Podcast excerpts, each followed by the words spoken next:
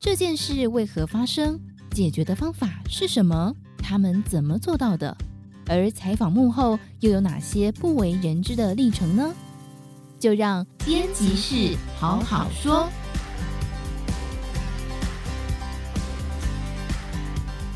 大家好，欢迎收听编辑室好好说，我是金周刊执行副总编方德林。二零一五年，联合国为了地球人类社会的进步，发布了永续发展十七项核心指标，英文简称叫 SDGs。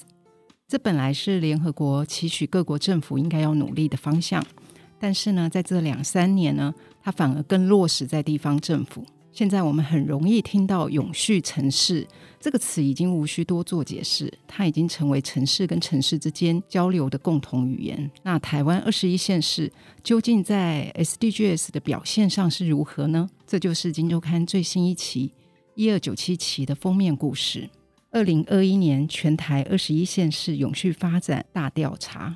那我们现场请到的来宾是《金周刊》的撰述委员陈庭君，庭君，你跟听众打一下招呼。嗨，德玲姐，嗨，各位观众，我是《金周刊》庭君。啊，庭君你好，其实你这个题目，呃，永续城市，你就是花了大概有两个月吧，去看一下我们各个地方政府。啊，每个县市他们正在做的事情。那你知道这一次因为疫情的关系，所以其实我们的贫富差距，弱势者会更弱势这件事情，在全球已经是在发生。那这个跟当时联合国他想要做的 SDGs 的一个目标是违背的哈，因为呃，永续城市发展其实最简单的一个项目，就是说他希望大家是可以共同平等。可以有有很好的那个生活的机会、就业的机会，但是这个在疫情下就发生了一些问题。那台湾如何去解决这样子的问题？最早发生的是在万华嘛，哈，疫情爆发在万华。那万华刚好是一个弱势者很多的地方。那台北市是怎么样缩短这样子的差距？老实说，接到这个题目的时候，我就一直在思考一件事情，就是说，嗯，SDGs 有十七项目标嘛？对，那十七项目标每一个都写的很宏伟，例如说，嗯、呃，要脱离贫穷，对，然后例如说要呃有终止饥饿，终止饥饿，然后水源，然后还有永续环境，每一个目标都是冠冕堂皇的，非常大嘛。对，然后事实上，从二零一五年开始，联合国开始推这个，嗯、那到二零二零年。一九年之前，那确实指数都是一直呃在往上提升的。嗯哼，哼，但是偏偏就是在这个新冠疫情一来了，那它就像一个照妖镜。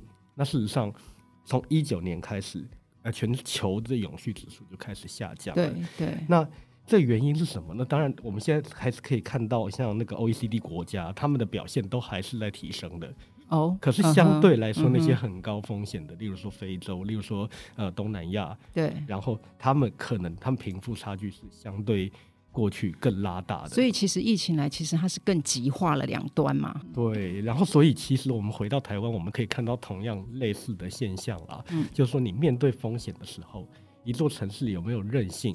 那有没有办法去阻挡那个疫情，然后接住风险那些风口上落下来的人，那就显得非常重要。嗯、哼哼以万华来说，万华中正区他们总共有五百位以上的那个所谓的无家者，就是我们俗称的游民那样。嗯、那疫情来的时候，其实那时候我们可以回到五月中。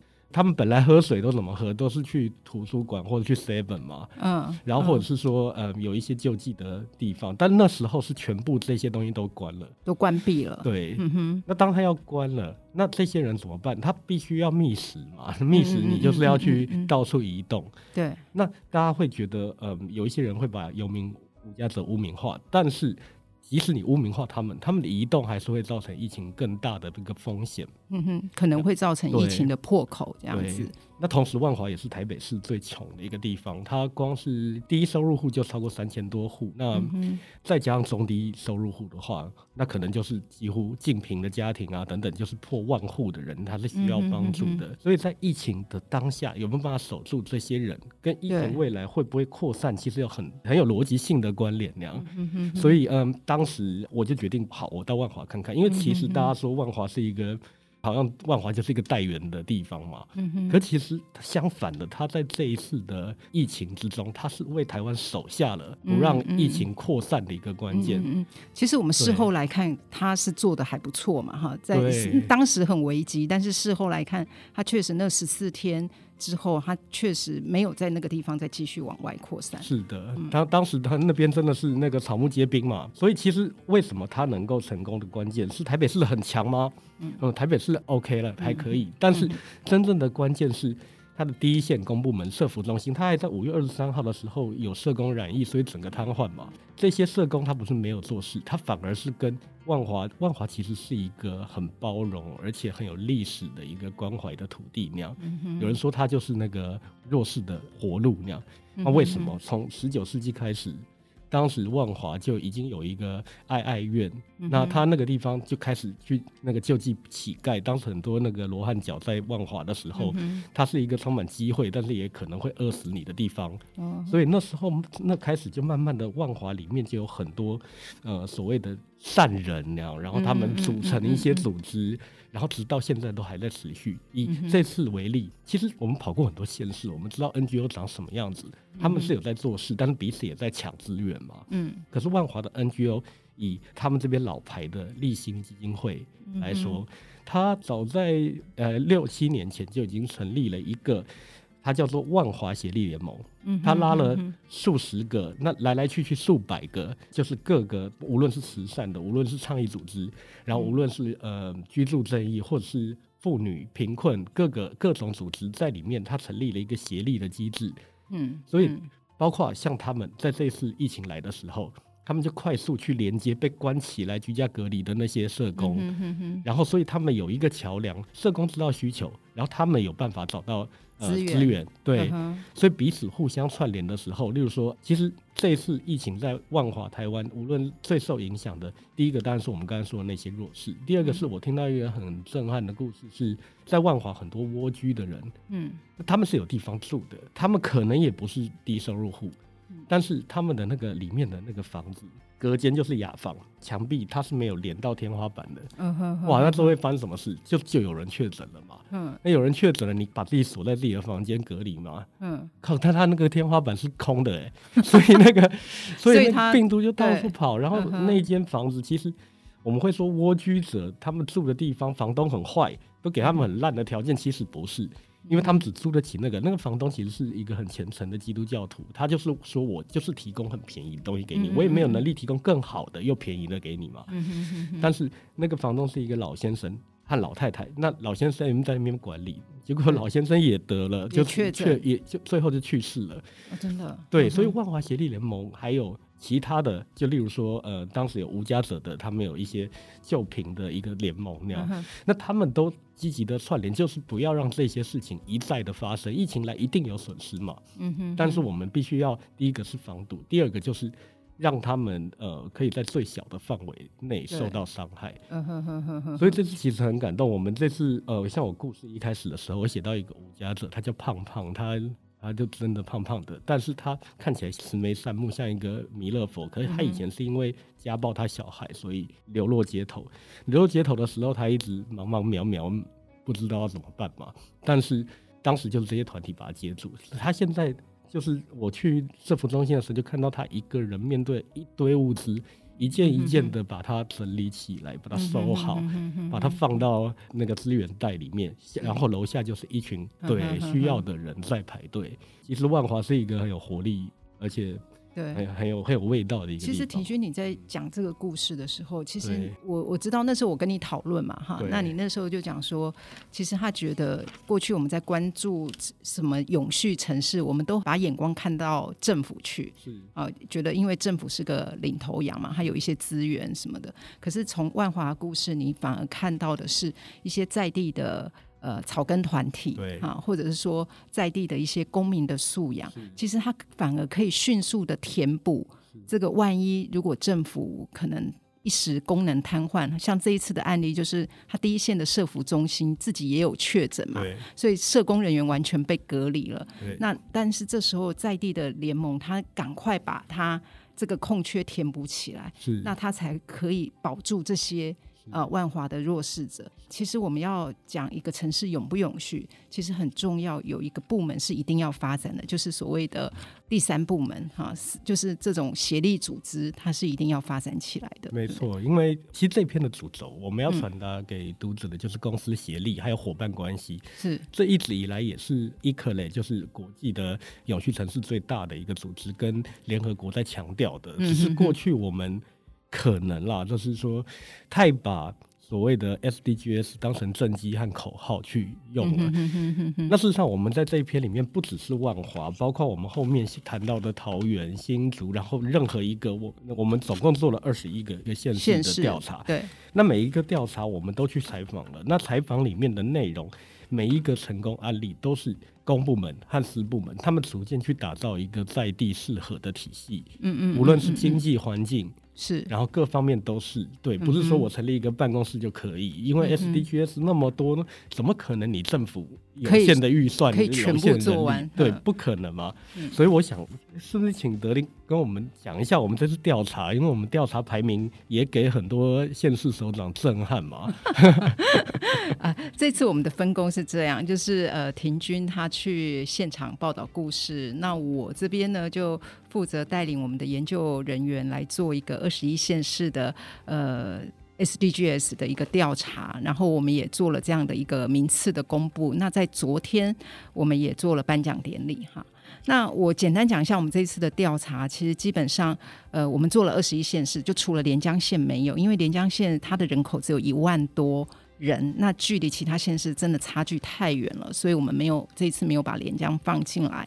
那这二十一县市，我们分别从统计指标，也就是说，呃，刚才听呃我们有讲到，就说核心那个联合国是有十七项核心的目标，那这十七项核心目标，它都可以对应有一些呃政府公布的统计数字。那我们就把这些统计数数字收集起来哈。那另外，我们也在二十一县市发呃做电话访问，就访问当地的居民，他认为呃你在当地你觉得呃这个所谓的社会经济跟环境的部分到底？你认为你主观的感受，觉得这个你满不满意，或者这个首长做得好不好？所以我们有统计指标，也有民意调查，那两个合起来，然后一个占七成啊，统计指标占七成，民调占三成，然后我们去做公布，这样。那我们昨天揭晓的结果是这样，在六都的部分，其实表现最好的，在永续城市上表现最好的，就是新北市跟台北市。其他十五县市表现最好的有四个四个城市，大家应该可以想象，一个是跟竹科比较相关的新竹县新竹市，另外还有一个嘉义市金门县，这是在十五县市里面表现最好的四个城市，这样。那那德霖姐，嗯、那你觉得有没有哪个城市让你印象非常深刻，或是跌破眼镜？跌破眼镜。其实我们那时候就是统计数字收集完之后，然后我们就请专家帮我们跑一些权重嘛，哈，然后把分数统计出来。就统计出来的时候，我看到十五县市表现非常好，就是嘉义市。那我其实是蛮惊讶，因为我过去对嘉义市真的。好像突然觉得我很不认识这个城市这样子，那确实也不太认识了哈。那因为他实在是表现太好，所以我就去看了一下他的资料。其实嘉义市是一个非常非常小的城市，它的面积大概只有台北的四分之一，它的人口大概二十几万，其实是一个很小的城市。那昨天我才知道，因为昨天那个呃市长有来，黄敏惠市长有来嘛哈，那他就跟我讲说，其实你知道吗？台湾。整个人口密度，嘉义市是排名第二名的，就是说它的人口密度是很高的。它面积很小，可它人口密度很高。然后其实它有一个大家可能都不知道，如果我们在十五县市，我们去除掉新竹县、新竹市这种有科学园区，大家印象当中就知道说哦，那里有钱人比较多。你知道排名第三就是嘉义市。其实嘉义市是一个相对还算有钱的一个一个城市。那我就想到两三年前呢，我就曾经看过一个新闻，曾经有人做过信用卡刷卡的那个记录的调查。你知道那时候刷卡金额最高的其实就是嘉义市，这样 很多隐形冠军。对对对，所以我突然哎、欸，突然觉得哎，嘉义市以前印象不是那么深刻，哎，这一次调查完之后，就觉得让我重新认识这个城市，这样子，这是让我觉得印象比较深刻的一个城市。嗯，听说昨天黄敏慧还很开心的。对对对，黄敏慧来的时候，他就呃告诉我说，哎。他们嘉义市做的非常努力，可是以前从来都不会被人家重视，因为它就是一个很小的城市。那我们居然看到它，所以他非常的高兴。这样，其实我觉得现在每个县市它面临的问题都不一样哈。比如说嘉义市，他就告诉我，因为嘉义市跟它邻近的嘉义县其实是台湾老化人口很严重的地方，所以他的老人需要照顾。可是呢，他又需要有新的经济来让年轻人可以进来，所以他一定要发展这两个东西，这就是他治理当地城市最重要要面临的问题。那他在老人照顾呢，他跟我讲他做了一些事情，我觉得其实。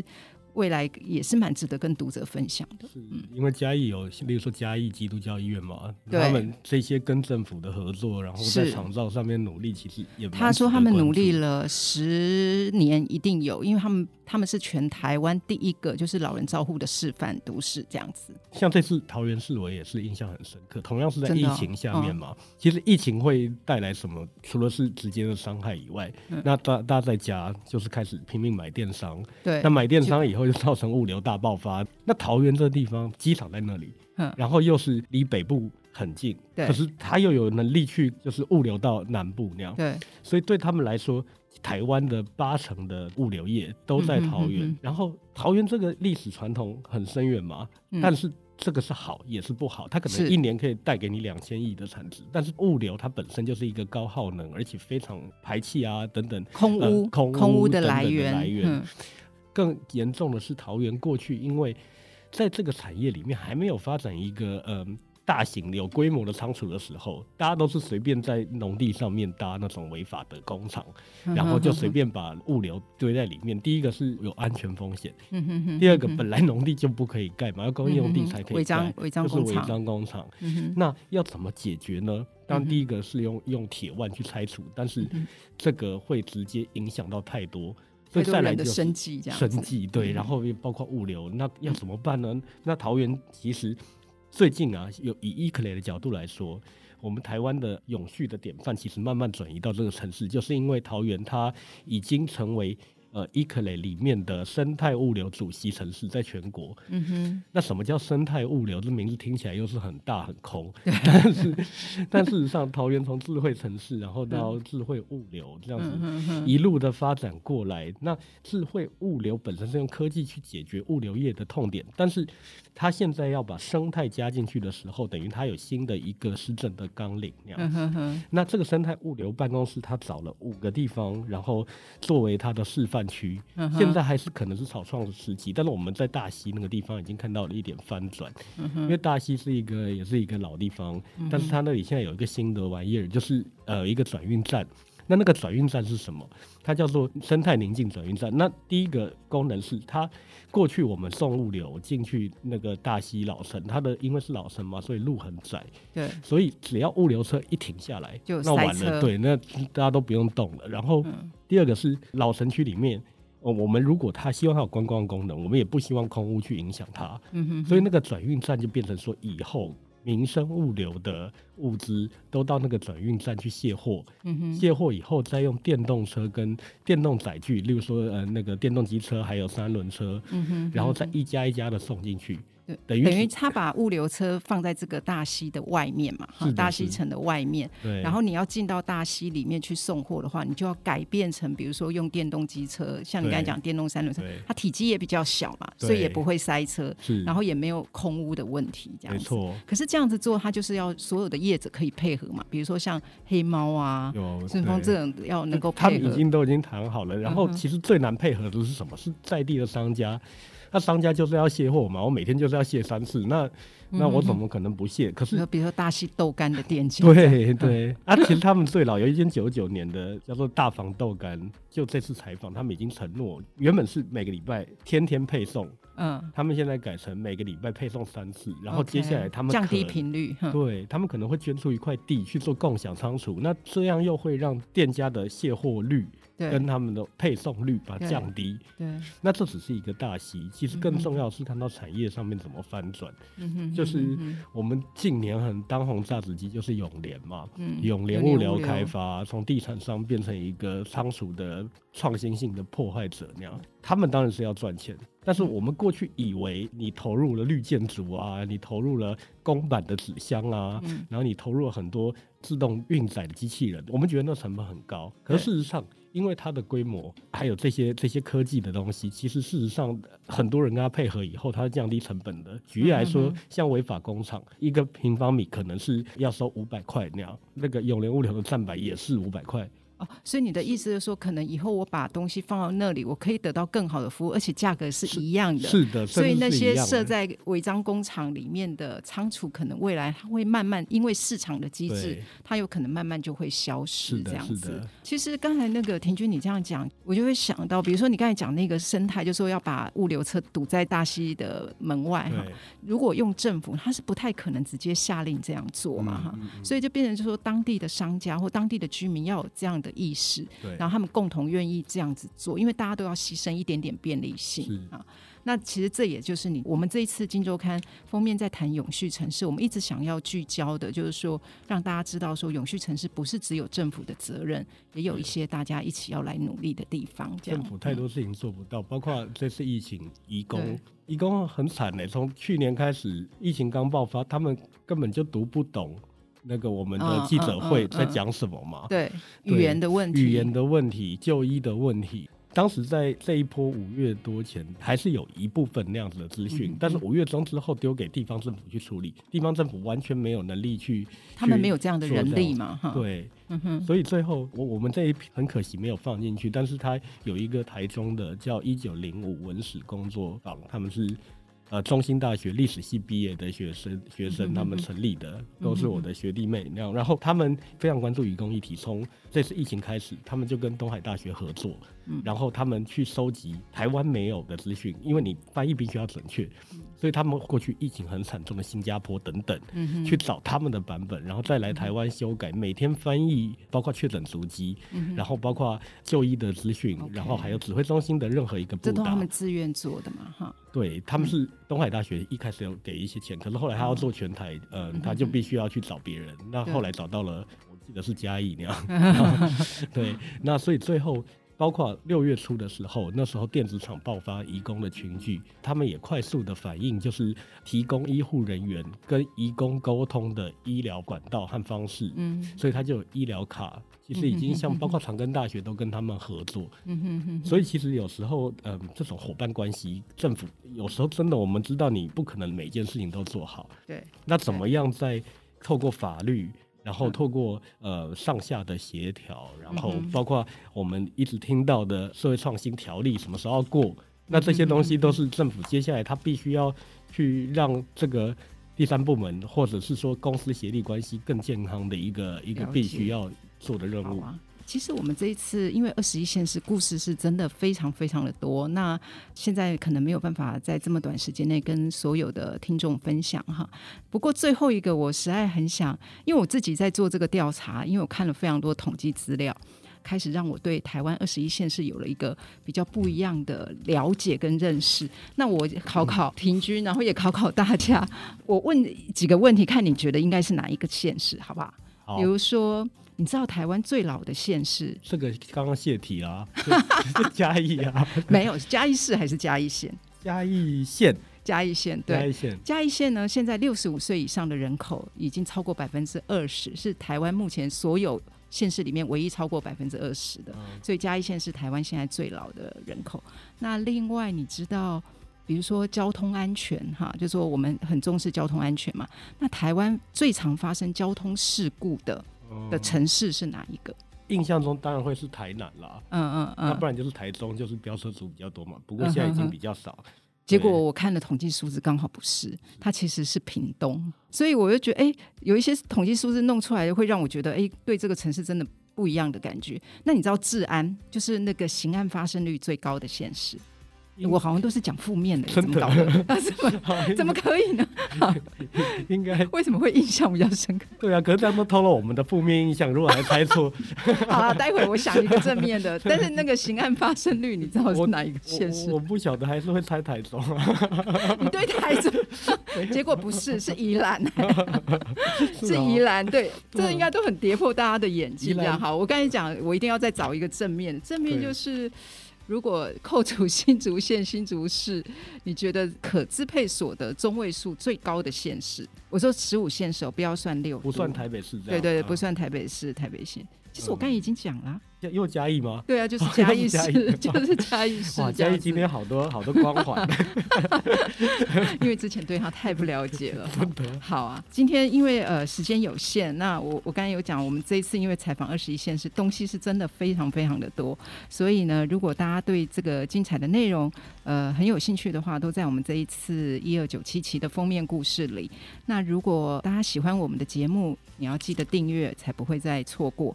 那今天也感谢我。呃，婷君来跟我们分享，那也谢谢大家的收听。有任何想法也欢迎留言给我们。我们下周见，拜拜。